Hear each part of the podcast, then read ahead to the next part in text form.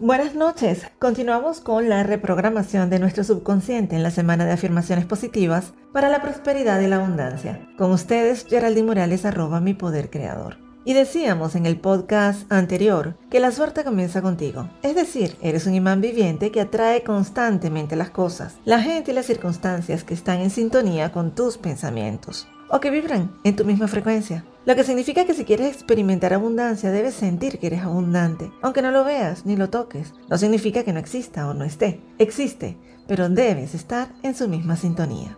El universo es perfecto y tiene infinitas posibilidades a través de tus pensamientos, palabras y acciones, los cuales deben ser congruentes. Todo lo que quieres está allí afuera. Sin embargo, existen personas que ven carencias por todas partes y otras personas que siempre ven la abundancia. Ahora te pregunto, ¿cuál de los dos grupos crees tú que experimenta la prosperidad financiera? El hombre en sí mismo nace con todo el potencial para construirse la vida que desea. Una vida preciosa, pero al aceptar el miedo, la carencia, el odio y los deseos egoístas, crean una cárcel de miseria para sí mismos de donde no hay escapatoria hasta que se den cuenta de lo que ellos mismos han creado. Leí hace un tiempo en las cartas de Cristo que lo que el hombre cree profundamente que es bueno o malo, en eso se convierten. Porque no existe escapatoria de lo que el hombre piensa, dice o hace, porque ha nacido con el poder de la conciencia creativa divina y es por eso que crea lo que imagina. Nada va a ocurrirte por casualidad. Todo está diseñado en tu conciencia personal.